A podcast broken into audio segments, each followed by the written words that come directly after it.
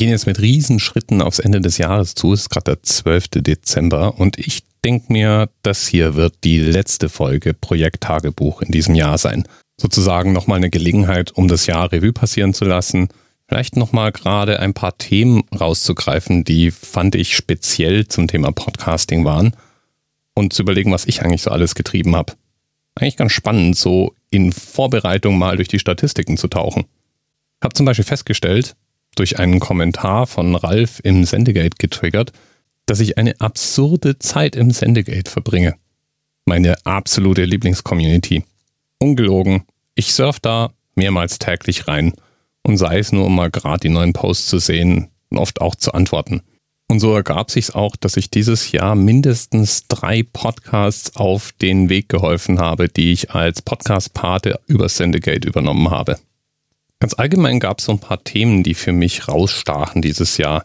Das Thema Geld, Professionalisierung, Plattformisierung scheint die Szene enorm umzutreiben. Wir hatten zum Beispiel auch im Sendegate einen enormen Zulauf von Leuten, die Podcasts im Prinzip als eine Art Nebenmarketing-Kanal oder manchmal auch sogar mit dem Anspruch darüber, Geld zu verdienen oder zumindest zum Verdienst beizutragen, zu uns gefunden haben. Finde ich gut, finde ich interessant.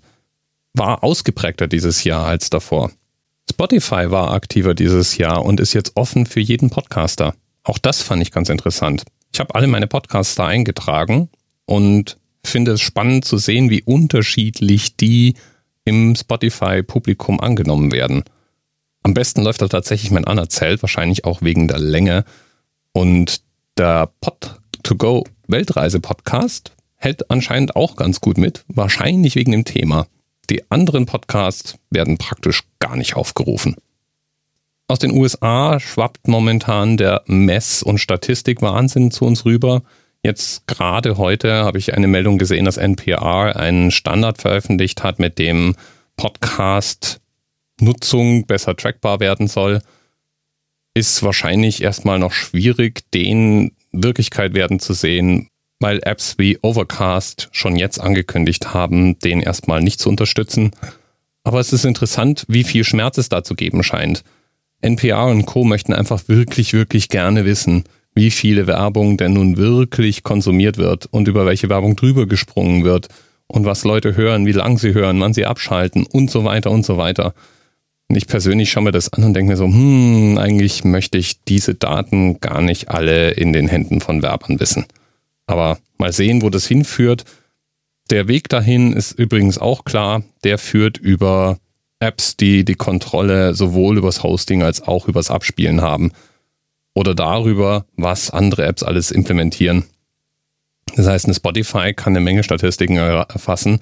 NPR kann das über seine eigene App eben auch erfassen. Apple kann das mit seiner eigenen App eben auch tun. Aber sobald an den verschiedenen Stellen der Kette unterschiedliche Anbieter vorherrschen, ist es eben nicht mehr so einfach möglich. Deswegen hat zum Beispiel auch meine Apple-Statistik eine unglaublich kleine Anzahl von Hörern, aus denen ich schöpfen kann, weil anscheinend meine Hörer entweder Android-Abspielgeräte verwenden oder eben zumindest nicht die Apple Podcast-App und damit aus dem Apple Messbarkeitsuniversum rausfallen.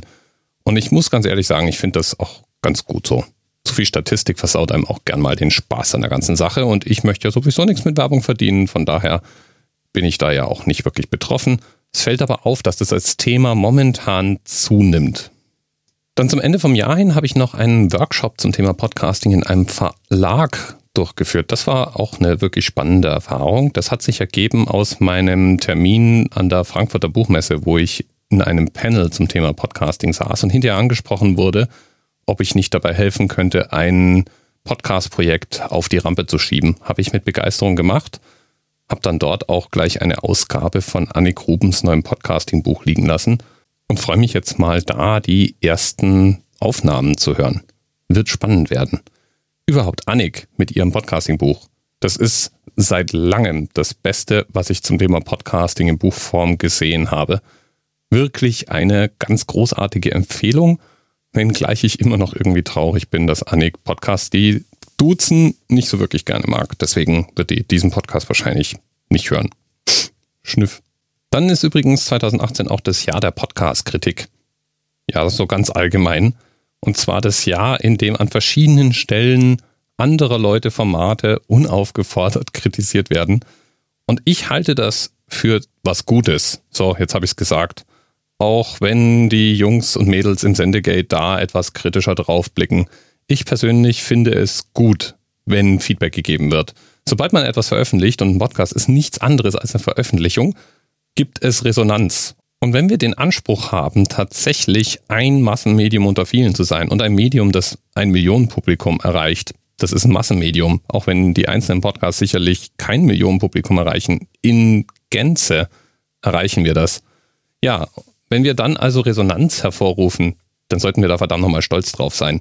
Und wenn die Resonanz ungebetenes, womöglich sogar kritisches Feedback ist, so what? Jede Art von Feedback, auch die negativen Arten, auch das kritische Feedback, hilft uns enorm als Medium zu wachsen. Es gab jedenfalls mehrere Anläufe dieses Jahr, die ich wahrgenommen habe. Der letzte Anlauf, der dann sogar in Podcast-Form auftauchte und hoffentlich noch ganz viele Episoden sehen wird, ist der Podcast Podcatcher von Stefan Schulz und Moritz Klenk.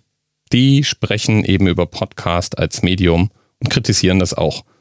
Und damit werden sie natürlich selbst kritisiert als potenziell eben nicht qualifiziert genug oder zu kritisch oder unwissend oder was auch immer.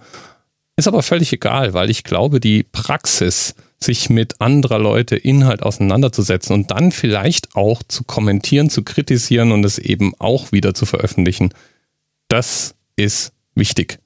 Denn es akzeptiert das Medium und es kommentiert das Medium und es erhebt damit dann auch den Anspruch, dass wir alle gemeinsam durch diese Kritik wachsen. Finde ich gut als Tendenz. Ich hoffe, wir verlieren den Flausch nicht ganz darüber. Ich glaube, das ist auch die Sorge, die die meisten haben, aber ich denke mal, die Sorge ist unbegründet. Denn um den Flausch zu verlieren, müssten wir schon irgendwo auch noch so eine Plattform haben, auf der dann alle zusammenkommen wie YouTube. Und das ist beim Podcasting auch nach wie vor in eher weiterer Ferne. Nicht mehr in allzu weiter Ferne ist, dass ich meine eigenen Podcast-Projekte auf etwas strukturiertere Beine stellen werde. Diese Woche erst habe ich da was Neues ins Leben gerufen. Aufmerksame Geister haben es vielleicht sogar schon mitbekommen. Wenn du dir das Logo meiner Podcasts mal genau anschaust oder zumindest mal das Logo, wie es auf der Webseite auftaucht, weil nicht alle Podcatcher haben die Logo-Bilder tatsächlich regelmäßig in der Aktualisierung, dann fällt dir da vielleicht ein Banner auf mit einer naja, Webadresse. Und die heißt Kopfstimme mit einem Punkt zwischen den zwei M. Ja, das ist eine gültige Webadresse. Gib einfach mal im Browser ein kopfstimm.me. Und das bringt dich zu einer Webseite, auf der im Moment erstmal all meine Podcast-Projekte verlinkt sind. Oder fast all meine Podcast-Projekte. Aber das wird nur der Startpunkt sein und es wird auch nicht beim Podcasting als Thema bleiben. Nur bietet sich natürlich das Konsolidieren meiner Audioprojekte erstmal als erster Schritt an. Ganz genau genommen habe ich vor, verschiedene Projekte mit meiner Liebsten zu starten. Zum Beispiel haben Susanne und ich vor, einen Podcast nächstes Jahr auf die Rampe zu schieben. Da verrate ich aber noch nicht mehr drüber, denn erstmal wollen wir fertig denken, fertig benennen, fertig konzeptionieren. Und das werden wir alles erst im Januar tun, weil im Moment gerade ist Endjahreswahnsinn angesagt. Aber wenn du eben schon mal einen ersten Blick drauf werfen willst und auf Kopfstimme vorbeisurfst, könntest du mir ja ein bisschen Feedback geben. Wie gefällt dir der Name?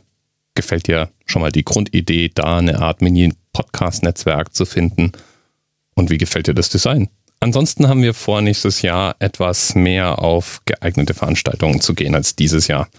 Die Subscribe steht da natürlich ganz vorne an, aber auch der Kongress, also die Flaggschiff-Konferenz des Chaos Computer Club da wollen wir eigentlich schon seit Jahren gesammelt als Familie hin und irgendwie hat es nie geklappt. Und nächstes Jahr haben wir uns jetzt mal vorgenommen, dass es endlich mal so weit sein wird, dass wir dort im Rudel aufschlagen, wenn wir es irgendwie hinbekommen. Außerdem werden wir wahrscheinlich nicht weniger Podcasts veröffentlichen als dieses Jahr. Wobei dieses Jahr war es schon mal eine ganze Menge. Ich habe vorhin mal in die Statistik geguckt. Insgesamt habe ich 220 Folgen vom Anerzählt veröffentlicht. 30 Folgen sind von To Debate online gegangen, wobei noch zwei kommen werden dieses Jahr. Ich habe vorgestern eine Aufnahme mit Lini und Philipp gemacht für Pod2Go und damit werden wir dann dieses Jahr acht Episoden veröffentlicht haben. Und dieses Projekttagebuch, das läuft ja auch erst seit diesem Jahr, hat jetzt gerade mit dieser Folge seine 18. Folge veröffentlicht. Rechne ich das alles zusammen und multipliziere das mit typischen Episodenlängen, komme ich auf ungefähr 47 Stunden Aufnahmezeit. Wahrscheinlich nochmal so viel Nachbearbeitung, Recherche und so weiter. Und ich finde, jede einzelne Sekunde davon war großartig investierte Zeit. Ja, und damit lasse ich es jetzt für dieses Jahr im Projekttagebuch wirklich gut sein. Danke dir, dass du zuhörst. Danke für die Kommentare. Danke fürs Feedback. Danke fürs Weiterempfehlen. Wir hören uns dann im neuen Jahr. Ich werde ja schließlich nicht damit aufhören, mich im Bereich Podcasting auszutoben. Und jetzt wünsche ich dir schon mal einen guten Rutsch durch den Dezember. Und viel Spaß bei was immer du im Dezember feiern magst.